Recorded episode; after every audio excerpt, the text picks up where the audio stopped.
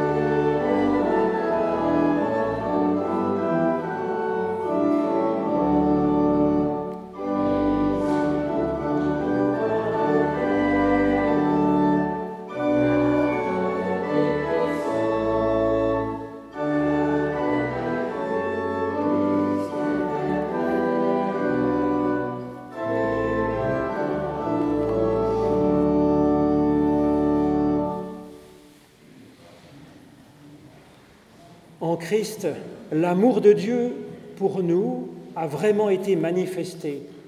Il nous dit, venez à moi, vous tous qui êtes fatigués et chargés, et je vous donnerai du repos pour votre âme. Alors c'est fort de cette promesse que nous pouvons nous tourner vers l'Éternel notre Dieu pour lui demander son pardon et son aide pour avancer. C'est ce que je vous propose de faire en suivant du cœur cette prière de Saint Augustin. Désormais, mon Dieu, c'est toi que j'aime, toi auquel je m'attache, toi que je suis prêt à servir, parce que toi seul as droit d'être mon Seigneur, je désire être ton enfant. Alors parle, je t'en prie, et dis ce que tu voudras, je sais que ce sera bon. Mais guéris et ouvre d'abord mon intelligence, afin que je puisse entendre tes paroles. Guéris et ouvre mes yeux pour que je puisse voir ta volonté. Éloigne de moi l'égarement de l'esprit afin que je puisse te reconnaître. Enseigne-moi les moyens que je dois prendre pour aller à toi Père, et j'espère alors pouvoir accomplir ce que tu me diras. Alors je ne demande qu'une chose, mon Dieu, c'est que ton puissant amour me convertisse entièrement à toi, afin que rien en moi ne s'oppose à tes efforts. Fais que je sois pur, magnanime, juste et prudent que j'ai en perfection l'amour et de toi et de tes enfants que tu me demandes d'aimer.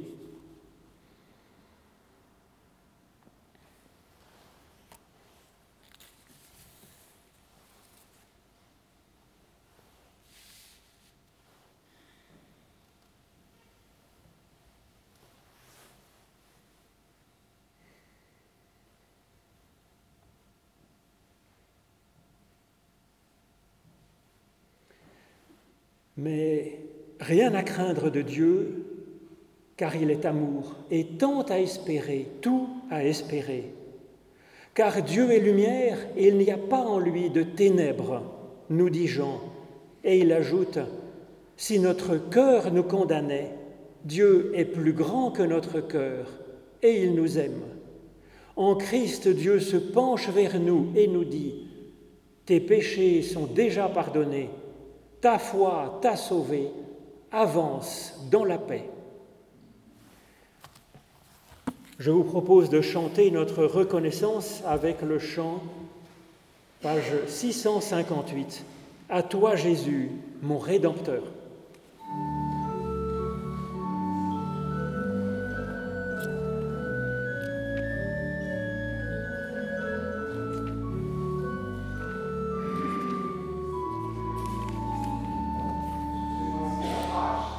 Page 658, 4404.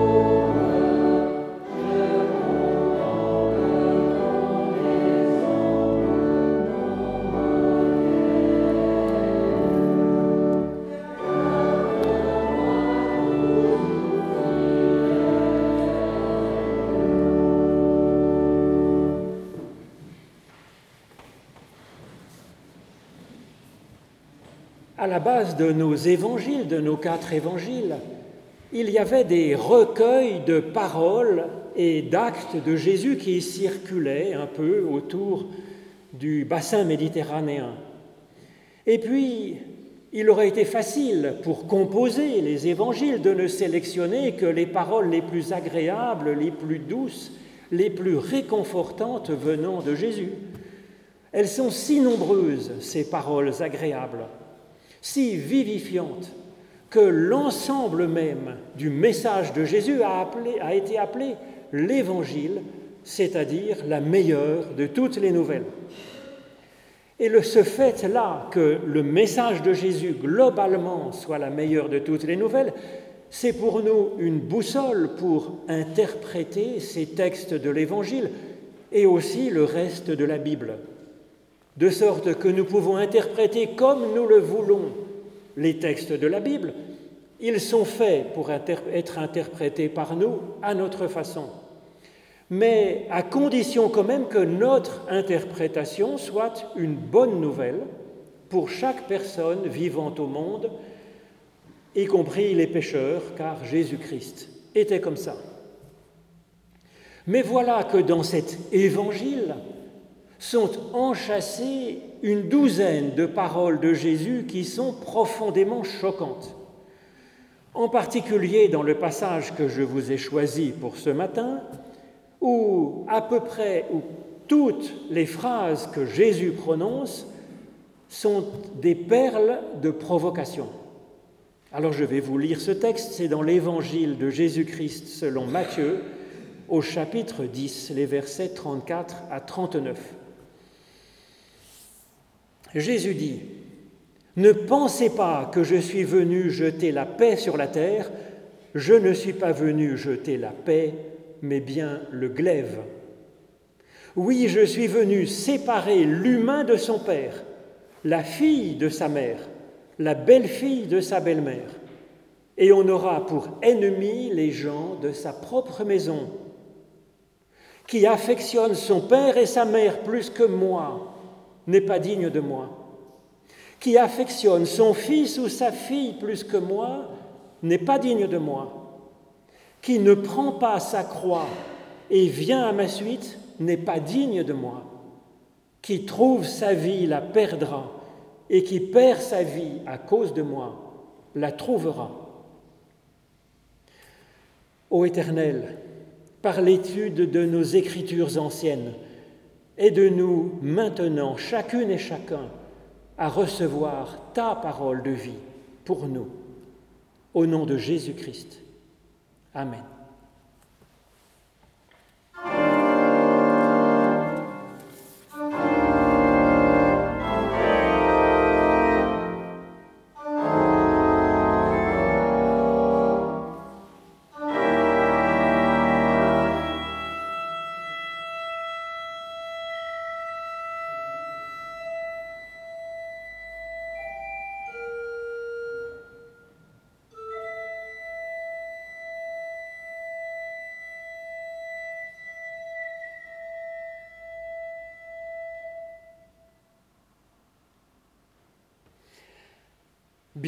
Que Jésus-Christ apporte la paix. C'est la base même, d'ailleurs, du, boulot de Christ. On nous dit, depuis les prophètes, il est le prince de la paix. Il est même notre paix, dit l'apôtre Paul dans la lettre aux Éphésiens. Jésus dit et répète tout le temps au cours de son ministère, va en paix, je vous donne la paix, ou bien la paix soit avec vous. Et une de ses premières paroles annonce son programme. Heureux les artisans de paix, ils seront appelés enfants de Dieu. Or, qui est plus enfant de Dieu que le Christ lui-même, le Fils? Comment alors ne bâtirait-il pas la paix? Bien sûr qu'il la bâtit. C'est donc à juste titre que nous sommes troublés par le, le passage que nous méditons aujourd'hui et c'est délibéré de la part de Jésus, bien entendu. Alors pourquoi? Pourquoi fait-il ça? Pourquoi nous fait-il ça? Eh bien, je pense que c'est afin de nous donner d'être dans une réflexion sans cesse en recherche, au lieu de nous reposer sur des schémas trop simples. Et c'est salutaire, car pour vivre en ce monde complexe, nous n'avons pas besoin d'idées simplistes, nous avons besoin d'une foi et d'une réflexion tout-terrain. Et pour cela, il faut qu'elle soit vivante et qu'elle soit aussi nuancée. C'est sur ce travail, c'est pour ce travail que Jésus cherche à nous embrouiller la tête, pour nous forcer à complexifier notre pensée, à enrichir notre foi. Alors je vous propose de prendre chacune de ces cinq paroles provocantes, choquantes de Jésus que nous avons ici et de chercher à y entendre la force de vie de l'évangile du Christ. Alors la première, ne pensez pas, nous dit Jésus, que je sois venu jeter la paix sur la terre. Je ne suis pas venu jeter la paix, mais bien le glaive. Alors bien sûr que le Christ a fonction de nous apporter la paix. Et donc la question n'est pas tant de savoir s'il il nous apporte la paix, mais comment il le fait. Alors il nous dit qu'il ne nous jette pas la paix comme le Père Noël jetterait un cadeau par la cheminée. Pof, ça tombe dans notre salle à manger. Non, Christ travaille à bâtir la paix, comme un artisan, avec habileté et passion, mais à la main, pièce après pièce, pas de façon industrielle. Et il nous embauche sur ce chantier comme un apprenti, nous donnant ici les bons outils, ou plutôt il nous donne le bon outil, un glaive, une épée. Alors effectivement, cela peut prêter à confusion parce qu'un glaive, eh bien oui, c'est une arme de combat. Ça pourrait prêter à confusion si nous ne connaissions pas Jésus-Christ, sa vie, sa façon d'être avec les autres. Certains espéraient un Messie qui imposerait la paix par les armes comme un nouveau David. D'ailleurs, ils l'appellent Hosanna, fils de David. Eh bien non, ils seront déçus de voir que Jésus accomplit plutôt sa mission de Christ par la compassion, par des gestes de soin et par l'annonce de l'évangile de la bonté radicale de Dieu pour tous, même pour ses ennemis. Alors ce glaive que le Christ utilise et qu'il nous lance pour que nous nous en emparions, ce n'est pas le glaive de David, ce n'est pas non plus le glaive de la justice qui frapperait les pécheurs. Au contraire, c'est le glaive de la parole de Dieu, parole qui nous relève nous ressuscite, nous pardonne.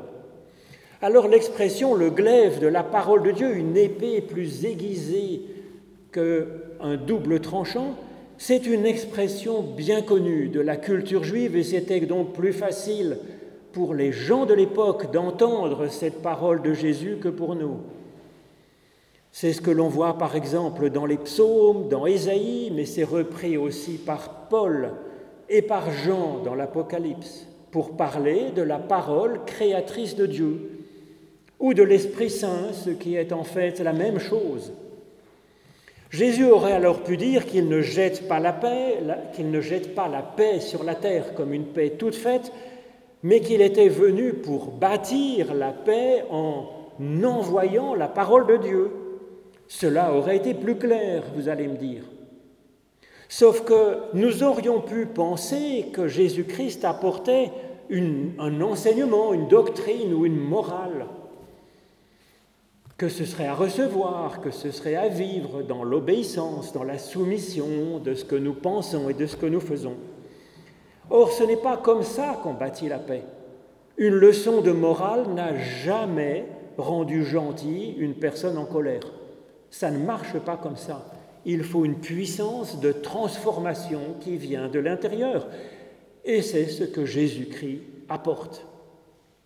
Ce qu'il nous offre, c'est un enseignement, oui, mais c'est surtout, à travers cet enseignement et ces gestes, c'est la parole de Dieu, c'est l'Esprit, C'est une puissance créatrice et une puissance de séparation, nous explique le début de la Bible, le chapitre premier de la Genèse que j'ai médité avec vous dimanche dernier et que vous trouverez sur les feuilles à la sortie ou sur Internet, bien sûr.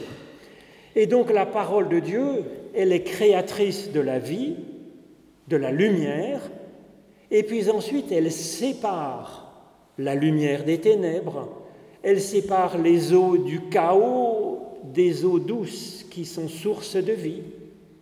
Et c'est cet outil de création et de séparation que le Christ nous apporte et qu'il nous donne pour que, avec lui, à sa suite et avec Dieu, nous bâtissions la paix sur la terre. Car la paix, oui, ne nous tombe pas dessus toute faite. Elle est à bâtir par des personnes qui voudront bien se former et être embauchées comme des artisans de paix, à l'image de Dieu lui-même qui travaille ainsi, pièce par pièce, personne par personne, situation par situation. Alors à la suite, nous travaillerons à la paix en apportant la parole qui fait vivre et qui nous aide à ne pas tout confondre. Parole qui ouvre nos yeux d'aveugle, parole de grâce et de bénédiction, parole qui prend soin de nous, parole qui ne confond pas le mal et le bien. En regardant le Christ, nous nous formons à bâtir la paix en maniant ce glaive de la parole de Dieu. Deuxième parole délicate. Oui, je suis venu séparer l'humain de son père, la fille de sa mère, la belle-fille de sa belle-mère. Au sens littéral, ce serait tout l'inverse de la paix. Ce serait un ferment de division, de haine, mais non, bien entendu. Cette parole nous fait sursauter au point de nous cogner la tête contre le plafond, certes. Sauf que ces mots prennent un sens nouveau après l'allusion à la parole créatrice de Dieu. Parole, nous dit Paul, qui est plus tranchante qu'une épée à deux tranchants, plus pénétrante jusqu'à partager âme et esprit, jointure et moelle alors que veut dire séparer l'humain de son Père? C'est d'abord ne pas nous confondre, nous, humains, avec Dieu le Père. Et ça, c'est vraiment essentiel. Il n'y a pas pire fauteur de guerre, d'intolérance et de haine que celui qui se prend pour Dieu ou qui confond ses pensées avec celles de Dieu, qui se croit posséder la vérité de Dieu. Pour aimer, pour aimer Dieu, il faut d'abord ne pas se prendre pour Dieu. Donc je crois cette séparation entre le Père et les enfants, c'est d'abord ce premier sens, je crois, qui est important, mais cette parole a bien d'autres, euh, bien d'autres sens à nous apporter grâce à cette forme imagée cet appel à nous séparer de ce qui nous a enfantés est riche de mille sens très utiles selon les circonstances de notre vie et les facettes de notre être. Nous avons reçu de bonnes choses de ceux qui nous ont précédés, aussi d'une culture, d'une religion dont nous héritons, oui, et c'est tant mieux, nous pouvons partir de là, de tout ce qui est bon dans ce que nous avons reçu, pour faire un pas de plus. C'est là notre vocation. Et pour cela, il nous faut couper le cordon et aller vers nous-mêmes, comme Dieu le dit à Abraham en Genèse 12. Quitte la maison de ton Père, ton pays, et va, va pour toi-même vers l'endroit où je te guiderai. Deuxième sens que je vous propose, c'est si nous avons une blessure dans notre propre histoire. Dans un sens, cette blessure, nous en sommes aussi l'enfant aujourd'hui. Eh bien, cette parole nous aide à avoir la force de nous séparer de ça et de la laisser en arrière et d'avancer. Et puis, par certains côtés, nous sommes aussi fils et filles de la colère, fils et filles de préjugés, d'instincts qui nous viennent de très profond. La parole, la parole créatrice de Dieu, nous aide à nous en libérer. Et tout cela est utile à l'apprenti artisan de paix. Troisième parole insupportable, Jésus nous dit, on aura pour ennemis les gens de sa maison.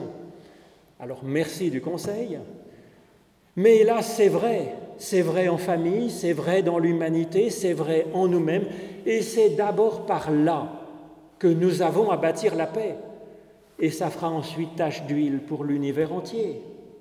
Une paix toujours à bâtir, brique par brique, pas à pas, pièce par pièce. Un peu plus haut, dans ce même évangile, Jésus nous dit comment Dieu traite ses ennemis. Il les aime et il les soigne. Et Jésus nous suggère de faire de même. Décidément, Jésus ose tout. Et c'est en grande partie hors de nos forces, bien sûr, d'aimer nos ennemis, particulièrement quand ils sont proches de nous. Seulement chaque fois que nous y arrivons un tout petit peu, et pour cela l'aide de Dieu n'est pas de trop, bien sûr, chaque fois que nous y arrivons un tout petit peu, c'est la paix qui se construit très, très concrètement, pragmatiquement. C'est la vie qui se relève et qui ressuscite.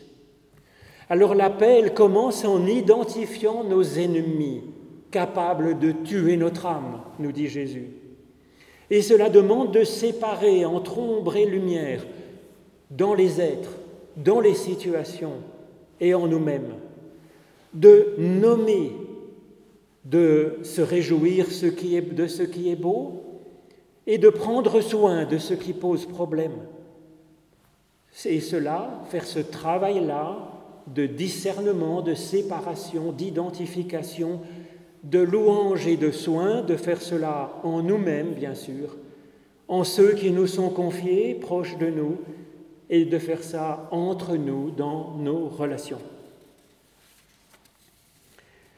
Quatrième parole délicate, insupportable, dangereuse peut-être aussi, qui affectionne son père et sa mère plus que moi, nous dit Jésus, n'est pas digne de moi qui affectionne son fils ou sa fille plus que moi n'est pas digne de moi.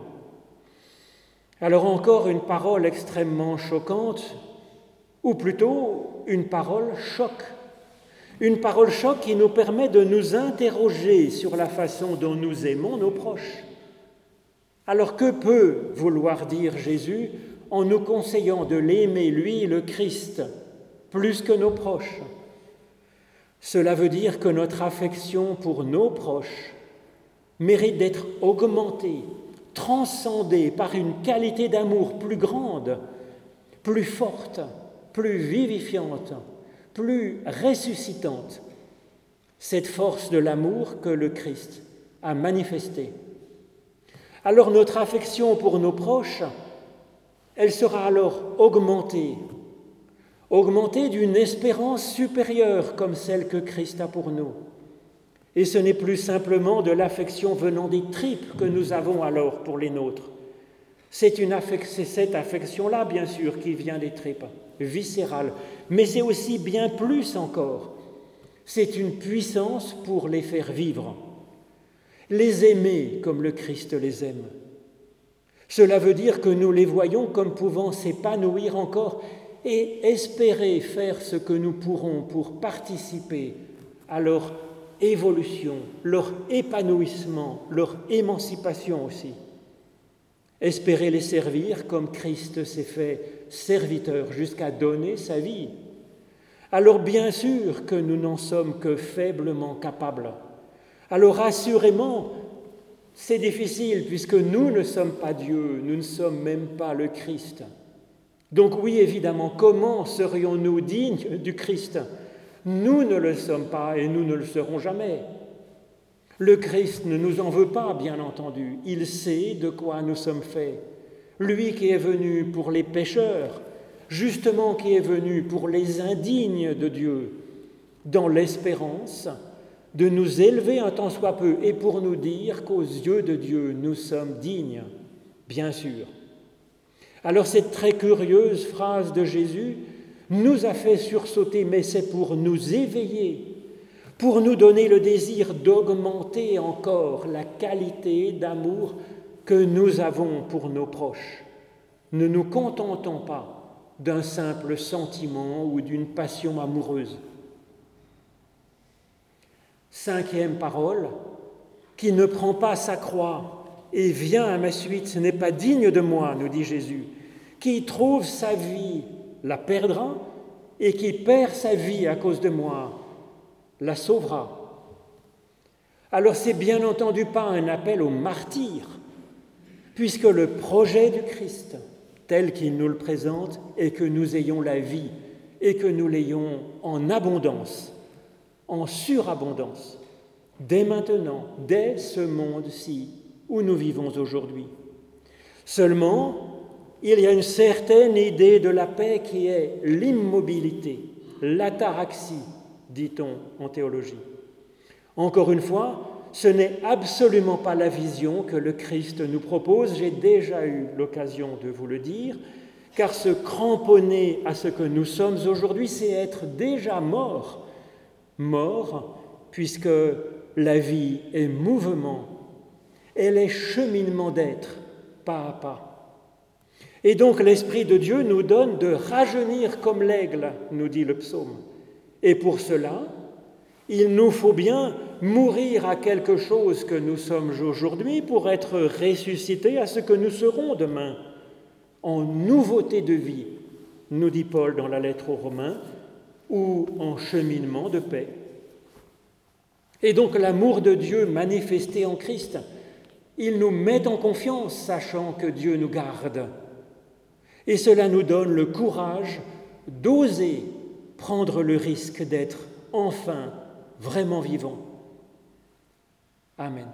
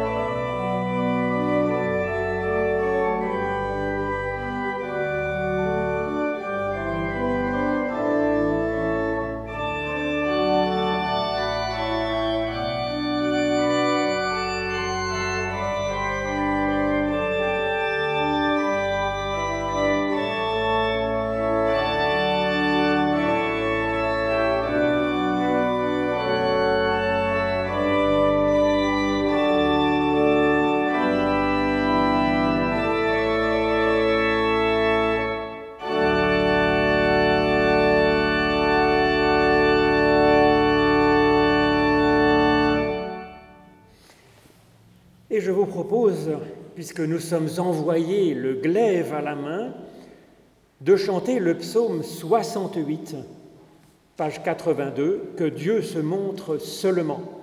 Les, trois, les strophes 1, 2 et 5 de ce psaume 68. Et 5, 1, 2, les deux premières et la dernière strophe.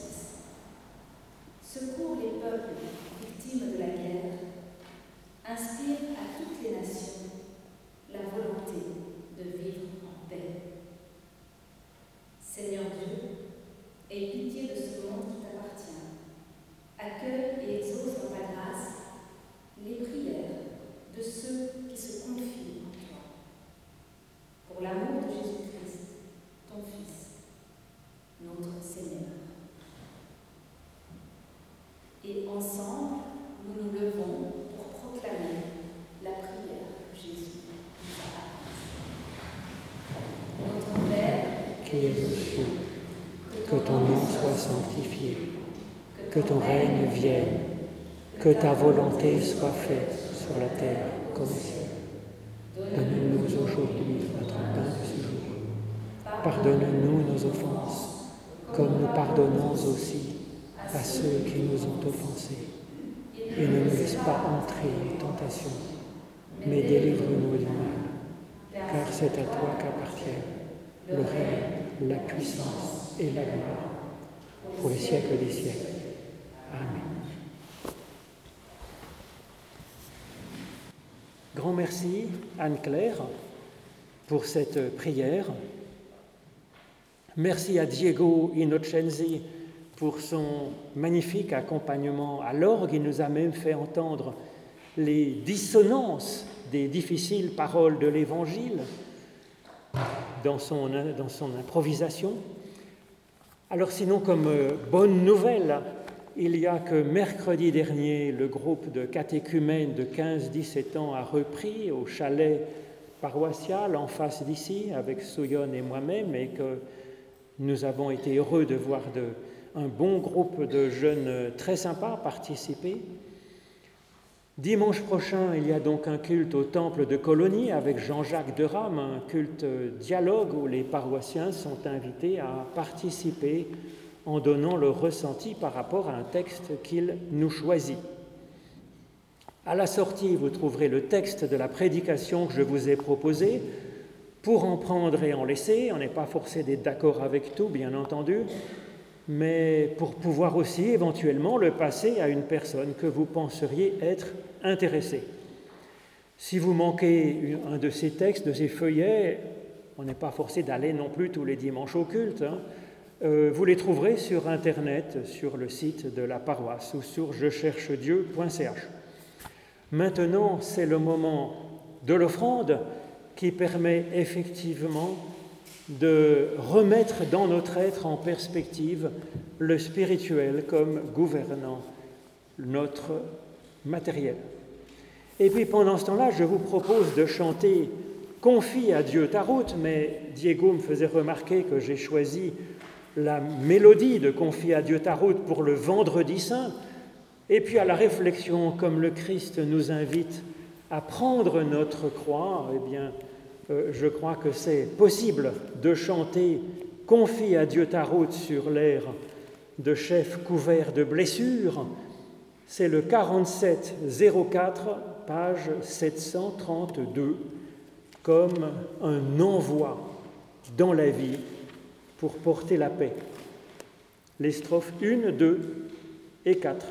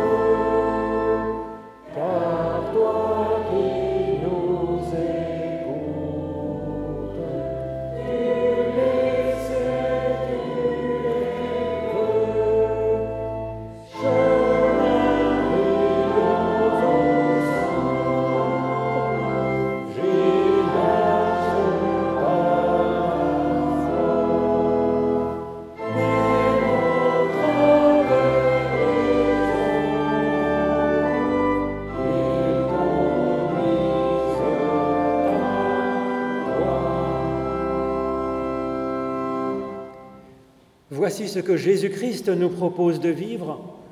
Écoute le Seigneur notre Dieu, c'est le seul Seigneur. Tu aimeras le Seigneur ton Dieu de tout ton cœur, de toute ton âme, de toute ta force. Et il ajoute, tu l'aimeras de toute ton intelligence. C'est là le premier, le grand commandement.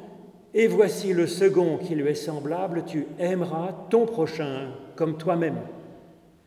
Et pour commencer à arriver à vivre ce commencement de l'amour, nous recevons la bénédiction qui nous est donnée de la part de Dieu, bénédiction donnée dans le livre des nombres pour que nous allions bénir les autres, une personne après l'autre. C'est pourquoi, après avoir reçu la bénédiction, eh bien, nous sortirons, accompagnés par la voix de l'orgue, vers le monde. L'Éternel te bénit et t'accompagne. L'Éternel fait resplendir sur toi sa lumière et t'accorde sa grâce. L'Éternel lève son visage vers toi et te donne sa paix.